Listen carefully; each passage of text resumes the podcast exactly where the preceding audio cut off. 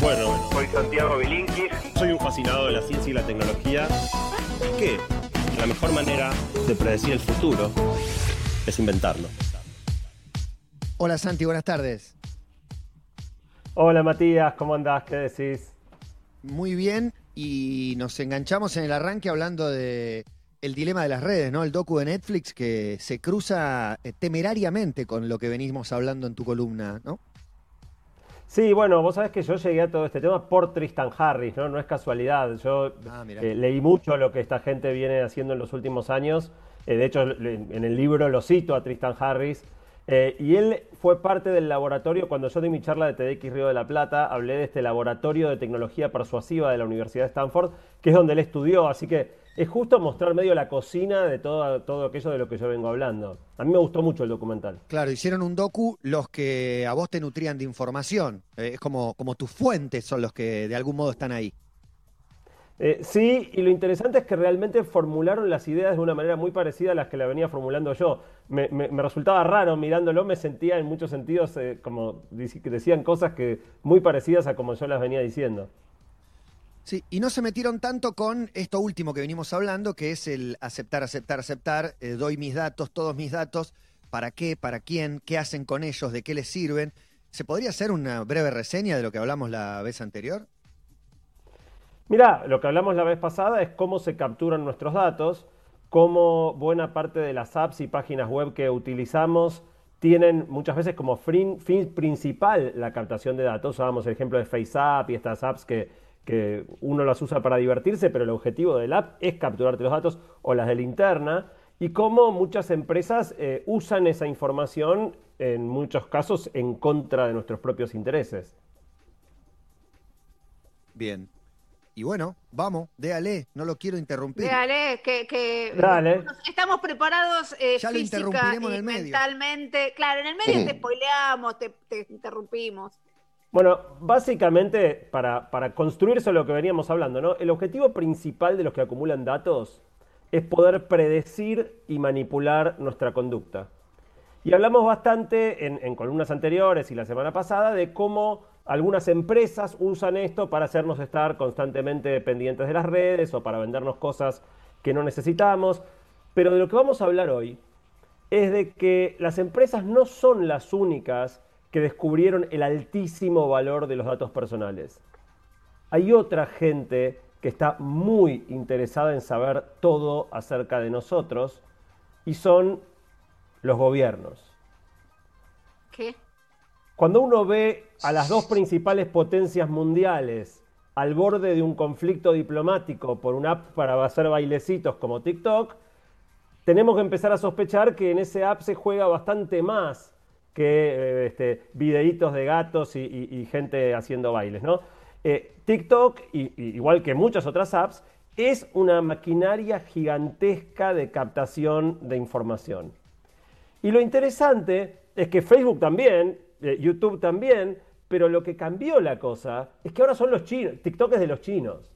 Entonces, una cosa era que estuviera Facebook captando información acerca de los yanquis o de los chinos, nos parecía fantástico, pero cuando son los chinos los que arman una app para captar toda la información de los yanquis, se explota el mundo. ¿Ok? Eh, en definitiva, toda esta movida del gobierno de Estados Unidos para bloquear el uso de TikTok que vienen amenazando, o incluso haber bloqueado a la compañía de teléfonos Huawei desde mayo del 2019, tiene que ver con que los espías ya no son James Bond. Los espías son apps o plataformas que de alguna manera le posibilitan a empresas y a veces a gobiernos captar la información de los ciudadanos de un determinado país. Eh, en la encuesta que había hecho para la columna del mes pasado, yo le pregunté a la gente qué le preocupaba más. Si el uso de la información por parte de las empresas o el uso de información por parte de los gobiernos. Y el resultado dio casi un empate. 53% los gobiernos, 47% las empresas. Y en algún sentido está bien el resultado porque los dos escenarios son preocupantes. Pero la pregunta clave en esto de te preocupan más los gobiernos o las empresas es quién es el, más peligroso en abusar de los datos es quien tiene más poder. ¿Quién tiene más poder? ¿Facebook o Trump? Bueno, si bien la ciencia ficción muchas veces se encargó de mostrar este escenario donde una mega corporación tipo Robocop controla el mundo, yo sigo pensando que los gobiernos todavía son mucho más poderosos que las empresas. Los dos te pueden manipular, pero el Estado todavía, los estados tienen el monopolio del uso legítimo de la violencia. Son los únicos que todavía, si vos no haces, no cumplís con sus normas, te pueden meter en cana o hacer unas cuantas cosas que las empresas por ahora felizmente no. Voy a hacer una aclaración que es que esta columna, en esta columna no voy a hablar nada específico de la Argentina. No voy a, hablar, no, voy a tocar el tema de la Argentina porque no quiero eh, correr el riesgo de quedar atrapado en que la gente me escuche comentando a favor. No, no. O que tenga un nacionamiento, puede pasar. porque, porque si bien algunas cosas están pasando en la Argentina, de estas cosas que vamos a hablar, es mucho más importante lo que está pasando en Estados Unidos, en China, en varios países europeos. Y no quiero quedar instalado como que la gente lo escuche desde si estoy a favor de tal gobierno o no eh, eh, etcétera. Les cuento algunas cosas que están pasando en el mundo hoy. ¿Vieron el capítulo de Black Mirror de las estrellitas? Sí. De la primera temporada. es, el primero de la temporada 3. Lo ah, cuento no, entonces no la vi, no, no la vi, perdón, me confundí. Para mí es de los mejores capítulos de Black Mirror. Black Mirror es una serie de terror que lo que hace es explorar qué pasaría con el mundo si cierta cuestión tecnológica se lleva hasta sus últimas consecuencias. En este capítulo es un capítulo donde todas las personas, cada vez que se cruzan con alguien o interactúan con alguien, le tienen que dar una puntuación. Entonces vos te tomas ah, un taxi, le das puntaje al taxista y el taxista le da puntaje al pasajero. Te compras un helado, el, heladero te califica y vos calificás al heladero. Toda la gente se califica con todos y ese puntaje, que va de 1 a 5 estrellitas, determina todo de tu vida. O sea, si vos tenés una buena, la gente te, acepta y te da puntajes altos, podés vivir en barrios más, altos, más, más, caros, podés viajar en avión, si por ejemplo tenés mala puntuación, no te venden un pasaje de avión, o incluso en el extremo, eh, una persona muere porque no le tratan su cáncer porque tiene pocas estrellitas, y si no tenés estrellitas, no te curan cuando te enfermas. Eh, esta idea, que, que, es muy angustiante y muy distópica que plantea la serie, bueno, en China lo vienen armando hace rato. China tiene una cosa que se llama Sistema Nacional de Confiabilidad Social, donde el gobierno chino justamente lo que busca es medir la confiabilidad de cada ciudadano, tomando toda la información personal, pública y de diferentes fuentes para predecir tu conducta. Entonces, eh, la parte visible es que el gobierno eh, quiere saber si vos vas a pagar tus deudas o no, si sos un sujeto que merece. Se supone un fin noble, ¿no? Pensaba en, en Mercado Libre también como eh, tu reputación, como si pagás, si entregás, si no le choreaste a nadie, etcétera. La, afamada reputación. El capítulo que decís es el del casamiento. Exactamente, ella, está muy contenta porque va a ir a dar un discurso. Cuando gente que tiene muchas estrellitas te califica bien, subís más. Entonces, se arma toda una dinámica de la serie súper perversa alrededor de, la reputación. Bueno, los chinos lo vienen haciendo, lo vienen haciendo hace casi 10 años. Eh, y de alguna manera Allá eh, funciona así, cuán confiable seas, cuánto te dé esta puntuación, determina si accedes o no accedes a un préstamo, lo pueden saber las empresas a la hora de decidir contratarte o no contratarte, pero también, y acá es donde el gobierno chino le pone un pequeño twist, este tipo de cosas permiten también predecir cosas como qué chance hay de que seas opositor al gobierno o de que activamente armes un frente eh, opositor. Eh, en base a, nuestros datos, lo charlamos la, columna pasada, es muy fácil saber tu ideología.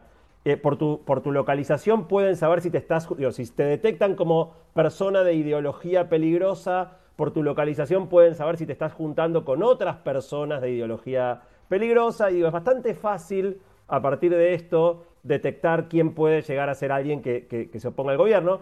Y de hecho, investigando para la columna encontré un dato que me partió la cabeza que es que varios gobiernos en países europeos y, creo que en China también, y en Estados Unidos probablemente también, tienen unas cosas que son, cuando hay una manifestación, llevan una máquina que es como, simula ser una antena de celular.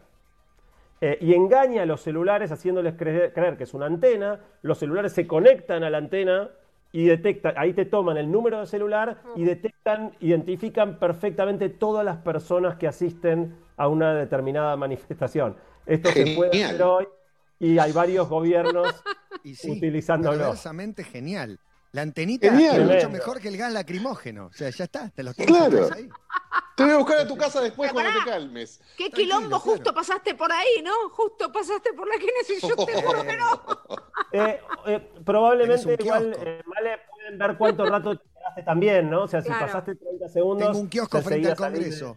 Cagué. Bueno, esto, que, es, bastante impresionante, viene muy acompañado de una inversión muy fuerte en tecnología de reconocimiento facial y en instalación de cámaras por todos lados.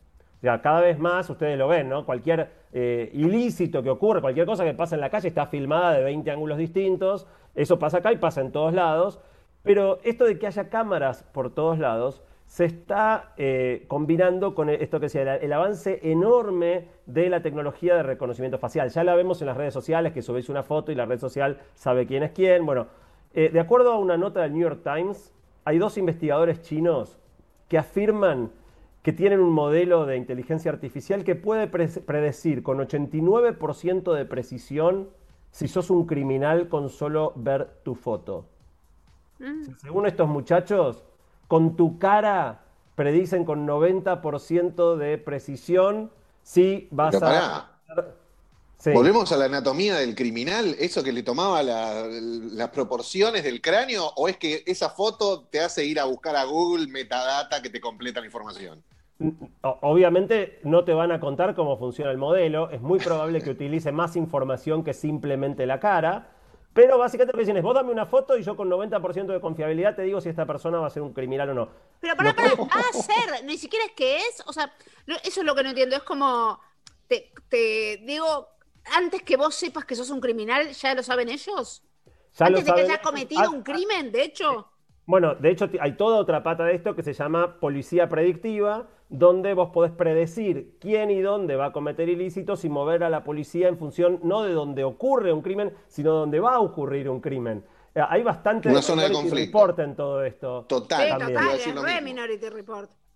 Bueno, con todo este tema de la identificación facial y las cámaras, en China tienen también sistemas armados para seguir los movimientos de ciertas minorías que les preocupan, minorías religiosas o raciales, pueden por la cara ir sacando y seguir los movimientos de grupos específicos. Y para que se den una idea del despelote que se está armando alrededor de esto del reconocimiento facial, eh, empresas como Amazon, IBM y Microsoft, o sea, las principales empresas tecnológicas del mundo, decidieron hace dos meses dejar de prestarle servicio a la policía estadounidense por los abusos que la propia policía estaba haciendo del uso de reconocimiento facial en las manifestaciones de Black, Black Lives Matter. Eh, fíjense que las principales no- empresas ya no, tecnológicas sé están si me parece bien o mal. No sé ni qué pensar, te digo.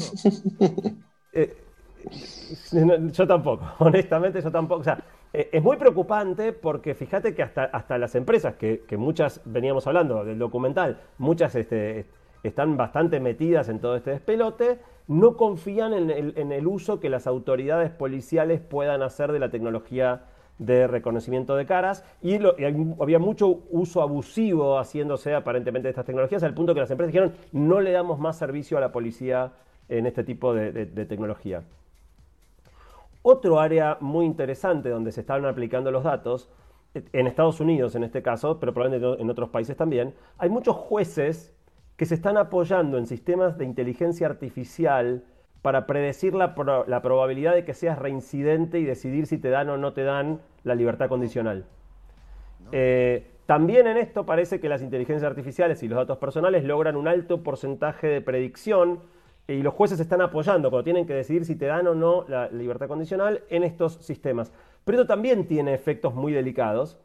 Hay un, un análisis independiente de una ONG que mostró que si bien los sistemas estos eh, se equivocaban parejo con los blancos y con los negros, o sea, si tenían un porcentaje de confiabilidad del 70%, del 80%, era parejo con los blancos o con los negros, pero el tipo de error que cometían cuando se equivocaban no era el mismo tipo de error. Con los blancos, con los blancos se equivocaba mayormente soltando a gente que al final era reincidente y con los negros se equivocaba mayormente dejando adentro a gente que después probaba que no hubiera reincidido. Igual que la policía.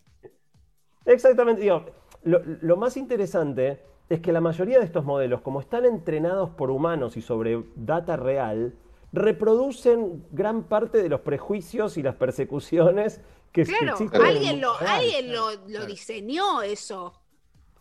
Eh, sí, lo que pasa es que estos modelos no se diseñan, se entrenan, ¿vale? O sea, eh, es distinto, las inteligencias artificiales ya no son programadas por seres humanos, es Big Data. Vos le das millones de datos y le decís, este reincidió, este no, este reincidió, este no, este reincidió, este no, y el sistema, sin explicarte, porque además no te puedo explicar cómo, vos le decís, este va a reincidir, y en base a millones de casos anteriores te dice, este sí, este no. Eso Me lo hacen con mucha confiabilidad. Imposible. Es que los prejuicios son eso. Los prejuicios se basan en, en razonamientos colectivos de muchos años. Y, y por eso vos tenés como una respuesta inmediata que probablemente esté basada en Y prejuicios está basado en lo social también. Si soltaste un blanco y fue reincidente, no genera por ahí la indignación en ese barrio, como si soltaste a, a un negro que era acusado de este va a ser terrible y lo soltaste y, y fue reincidente. Por ahí socialmente Sí. se arma ahí una, un, un conflicto grande. No, Claro. pero yo pienso otra cosa, digo, por ejemplo, se- ya se está probado que los violadores, el no sé qué porcentaje, pero el 99% me animo a decir, son reincidentes o mismo los pedófilos, digo, como que tienen, eh, pero no, no importa el color de piel ni nada, sino que tiene que ver con, con el crimen que cometieron, digo, es como algo que se repite. Eh, con el color de piel no me, me cuesta mucho creer que, sirva esa estadística.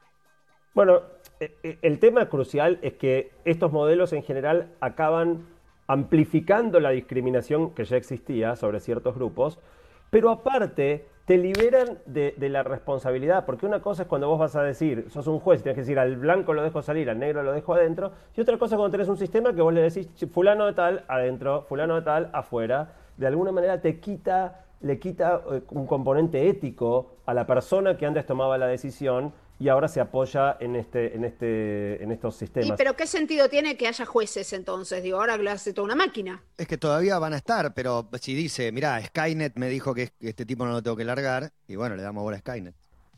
Bueno, les quiero contar ahora un experimento, porque muchos de estos sistemas, una vuelta que le encontraron es decir, bueno, hagamos una cosa, el sistema no puede tomar en cuenta ni, la, ni, el, sexto, ni, ni el sexo, ni la edad, ni la raza, o sea, como que les limitan para que en teoría no discriminen.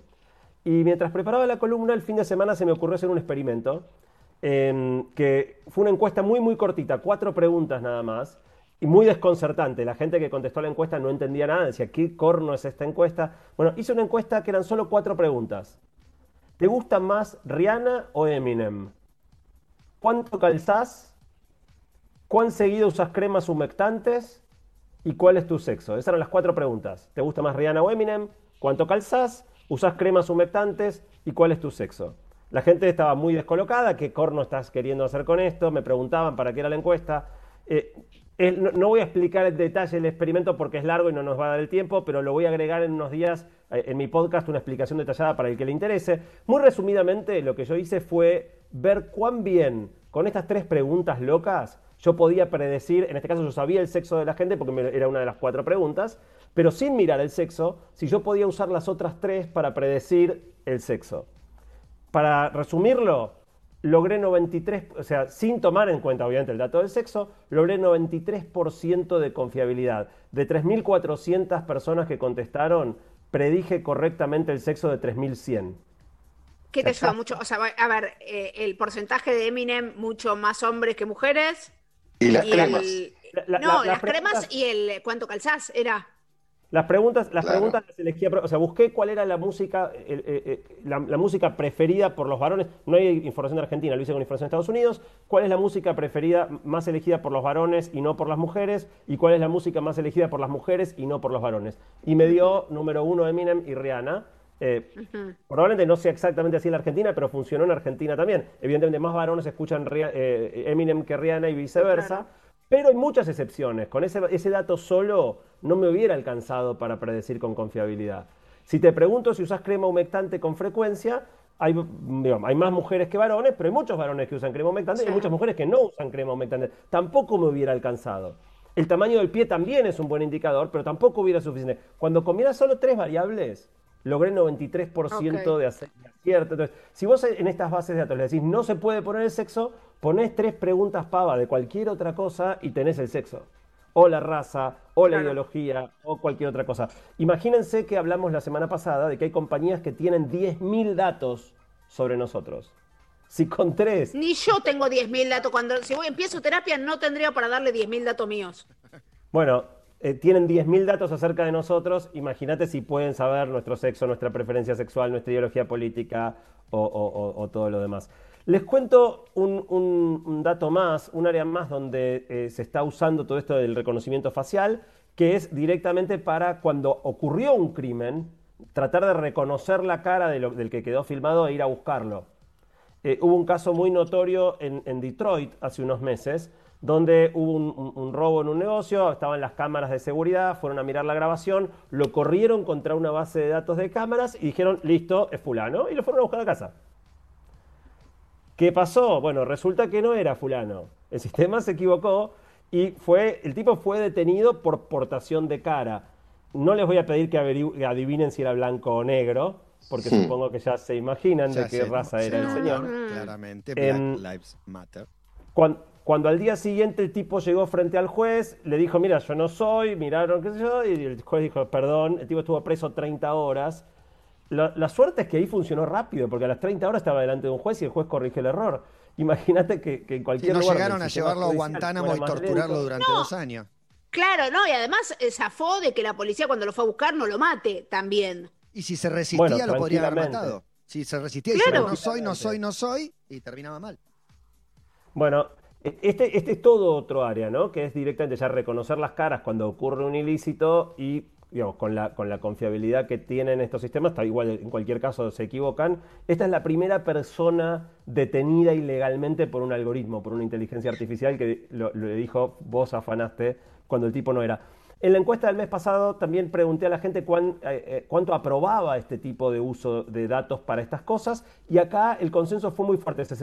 Dos de cada tres personas estarían de acuerdo en que se use la información para identificar criminales. Eh, Supongo que la aceptación alta de esto acá en Argentina tendrá que ver con la preocupación por la inseguridad, pero yo creo que no hay que olvidarse que puede ser uno de la persona en la cual el sistema falle, ¿no? O sea, es bastante delicado para mí que se use directamente el reconocimiento facial para ir y, detener a, a una persona.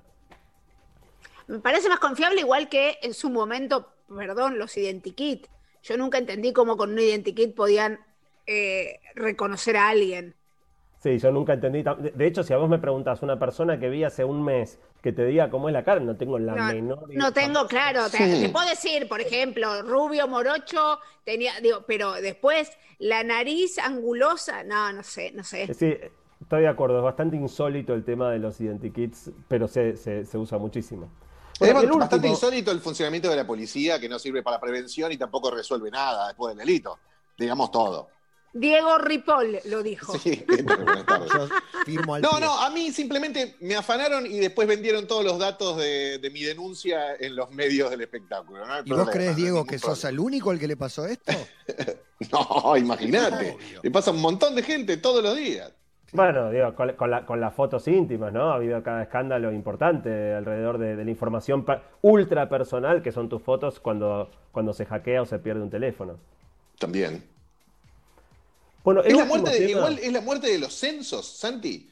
¿En algún momento se van a basar en la Big Data como para tener toda la información que necesitamos de la población? Ojo que el censo es una de las principales herramientas que se usan para las bases de datos, ¿eh? O sea, eh, un trabajo de campo de ir a golpearle la puerta a todos los habitantes de un determinado país es carísimo, solo un estado podría hacerlo, pero las empresas usan mucho la información de censo dentro digo, de esos 10.000 datos.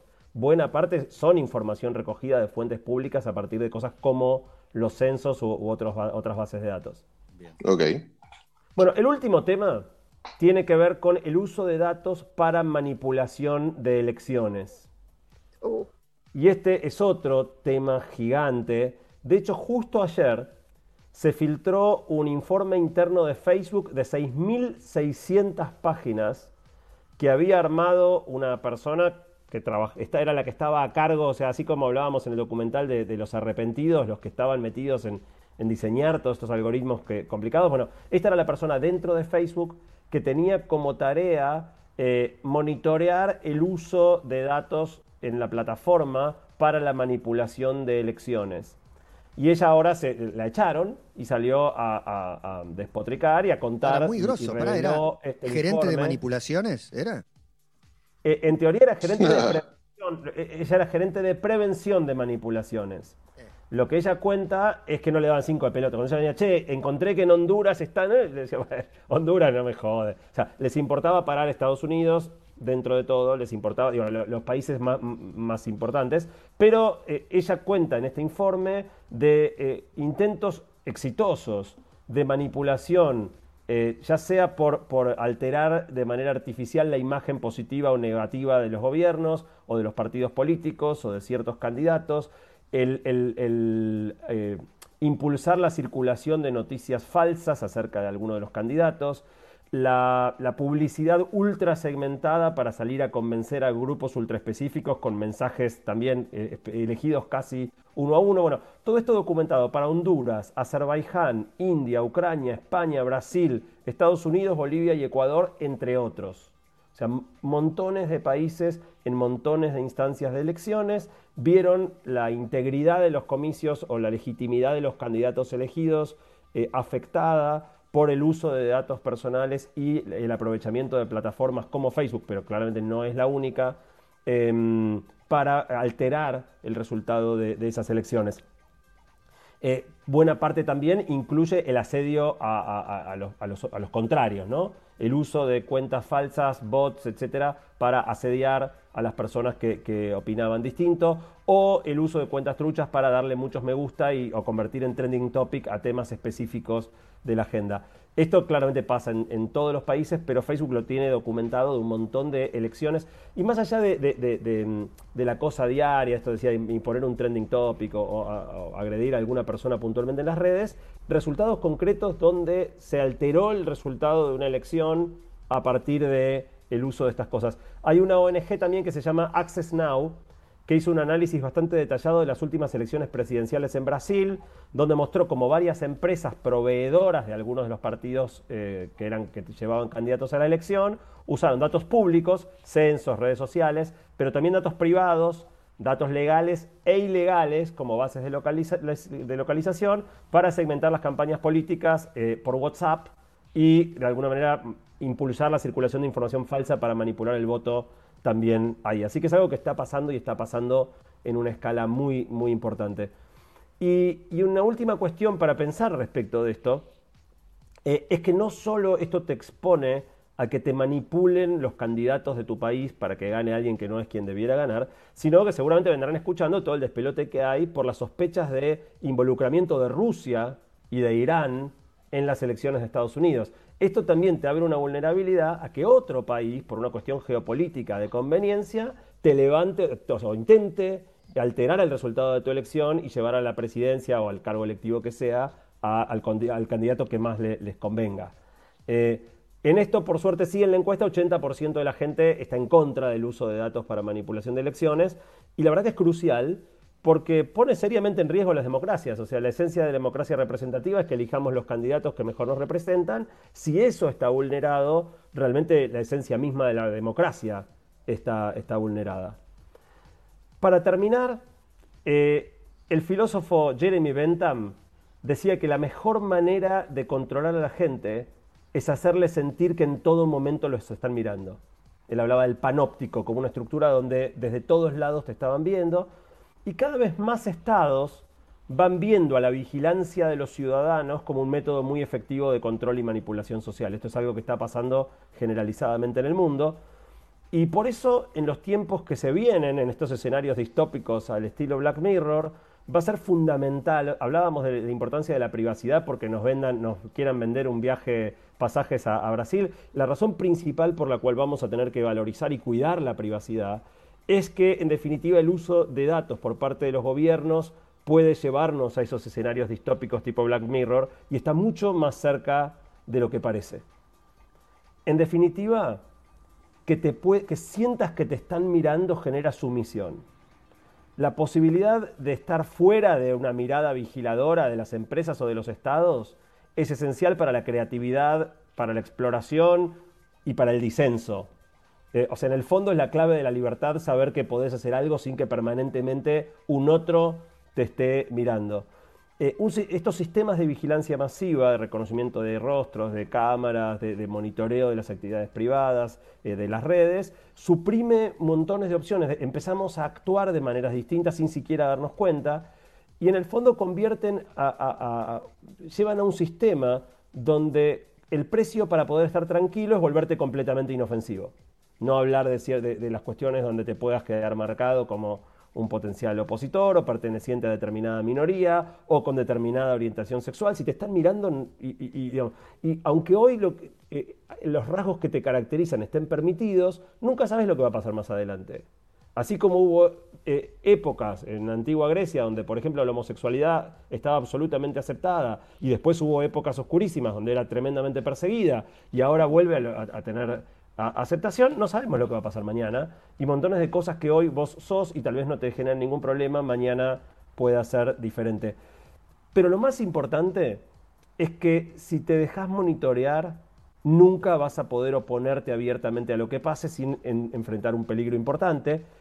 E incluso si vos decís, mira, ¿sabes qué? Yo no quiero meterme en nada, a mí no me ven, yo no me voy a oponer a nadie. Bueno, que alguien pueda oponerse a un posible totalitarismo en algún momento es un activo fundamental para la sociedad. Que puedan existir personas que se, que se enfrenten al poder eh, en determinados contextos es clave como activo colectivo que no deberíamos perder. Si cedemos la privacidad, cedemos el derecho a pelear contra el poder si en algún momento se vuelve arbitrario o totalitario. Así que bueno, con esto redondeamos entre la columna anterior y esta, eh, esta mirada respecto del mundo de los datos, de la privacidad y a dónde nos puede llegar a llevar todo este esquema de, captación de datos personales si no recuperamos el valor de la privacidad como en alguna época teníamos. Lo único que sabemos, que lo estamos filmando, básicamente. con certeza es que cada vez van a tener más datos nuestros, que cada vez va a haber más cámaras. Eso es, eh, es un camino de ida, o sea, cada vez va a estar más monitoreado el mundo, cada vez nos van a investigar más, cada vez se va a saber más. Y, lo, lo más curioso de todo es que se sabe en parte porque nos vigila, pero en parte porque nosotros regalamos todos los datos sobre nosotros mismos. No, y en parte porque no sabemos muchas de estas cosas. Yo no sabía lo de la antena que se puede llevar a una manifestación y saber quiénes son todos los que están. Un poco. Eh, no, tenía dimensión de la, trascendencia de...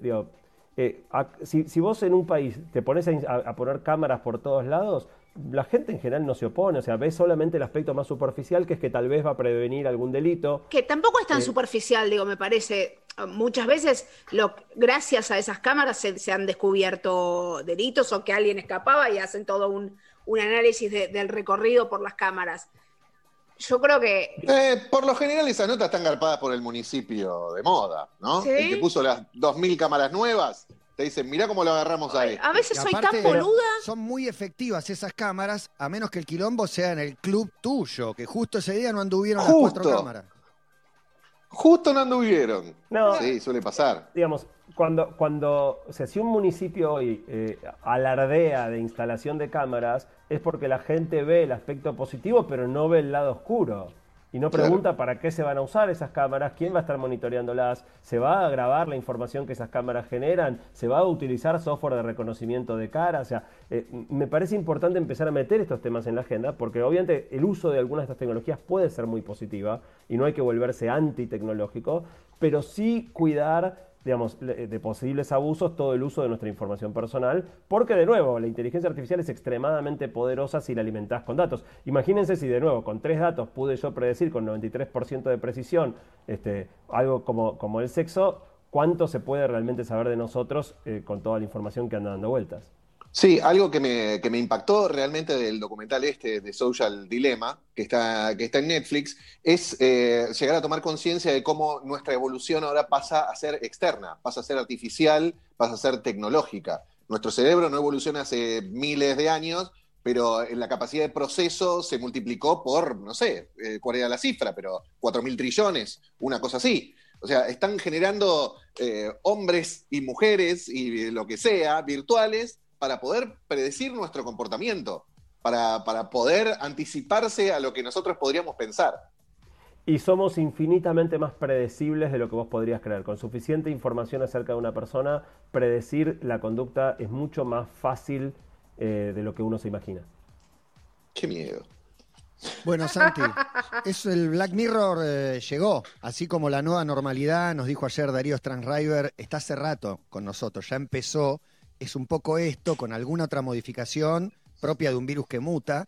Eh, el Black Mirror también ya llegó, las antenitas eh, viendo quién está en la marcha, no sé si la madre del adolescente que, ay, bueno, milita en, un partido de izquierda, trotskista, eh, es un poco revoltoso, pero no pasa nada, se entera esto y le dice, no te dejo más ir a la marcha al pibe de 15 años. Puede pasar. No, pero para cerrar una nota positiva, eh, el futuro no está escrito. O sea, la importancia de discutir estos temas es que si la opinión pública, fíjate cómo están reculando muchas de las compañías de tecnología, ahora que este tema se pone arriba de la mesa. A Facebook le importa mucho la opinión pública. De hecho, lo que decían es, lo único que puede cambiar es una conciencia colectiva. Si todo el mundo repudia determinada práctica, las redes sociales la van a repudiar y van a buscar otra que sea aceptada. Es que fíjate que todo el experimento de sacar los me gusta de Facebook y de Instagram, para Facebook es tremendamente inconveniente.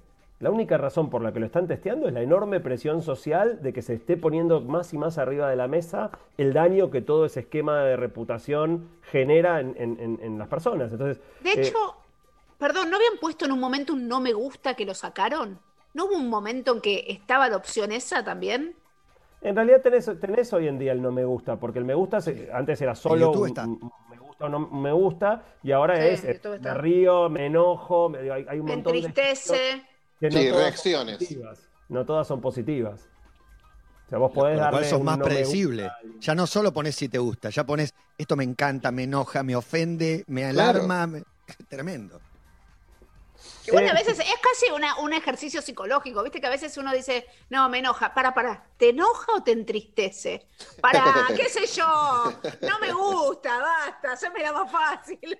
No, realmente para mí el tema es meter estas cuestiones en la agenda y que la gente empiece a entender qué es lo que está en juego y que, son cosas muy sensibles y, que tenemos que... Esto que nos han vendido de que la, la privacidad ya no importa es un bolazo gigantesco en el favor de los intereses de algunos grupos como algunas corporaciones y, los gobiernos.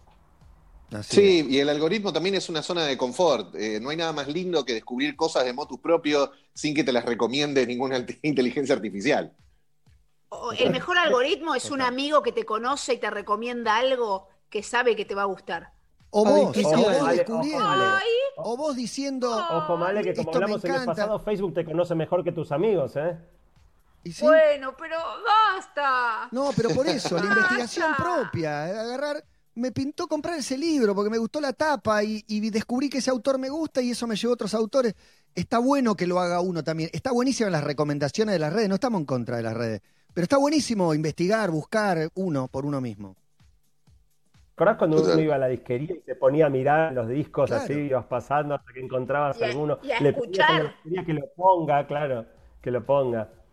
Pero eso es más valioso todavía, porque es tuyo, es personal, es algo que descubriste vos y vos después lo vas a seguramente multiplicar, ¿no? Lo vas a repartir entre tus amigos y lo vas a recomendar. Todo esto, sí, lo vas a compartir en las redes para que otros también lo, escuchen. bueno, Santi, siempre muy interesante. Pueden encontrar esta columna, la anterior y todas las demás en tus redes. Si querés, podés decirlas, ya que estamos para seguir colonizando a la gente. Dale, ese punto link en Instagram. Y ahora estoy haciendo un experimento que no, les conté. Eh, eh, me estoy filmando en este momento, a ustedes no, pero a mí me estoy filmando mientras hablo. Y entonces estoy subiendo el audio de la columna acompañado de mi filmación hablando a YouTube también. Eh, como para probar un, medio más de circulación de, estas ideas. O sea, en el fondo es usar a las redes para difundir el mensaje de los peligros de las redes. Que no usen las redes. Está bien. Ya tomo nota de quién sos, ¿eh? Totalmente, ya saben bien quién soy. Gracias. Bueno, muy interesante. Será hasta el mes próximo, muchachos.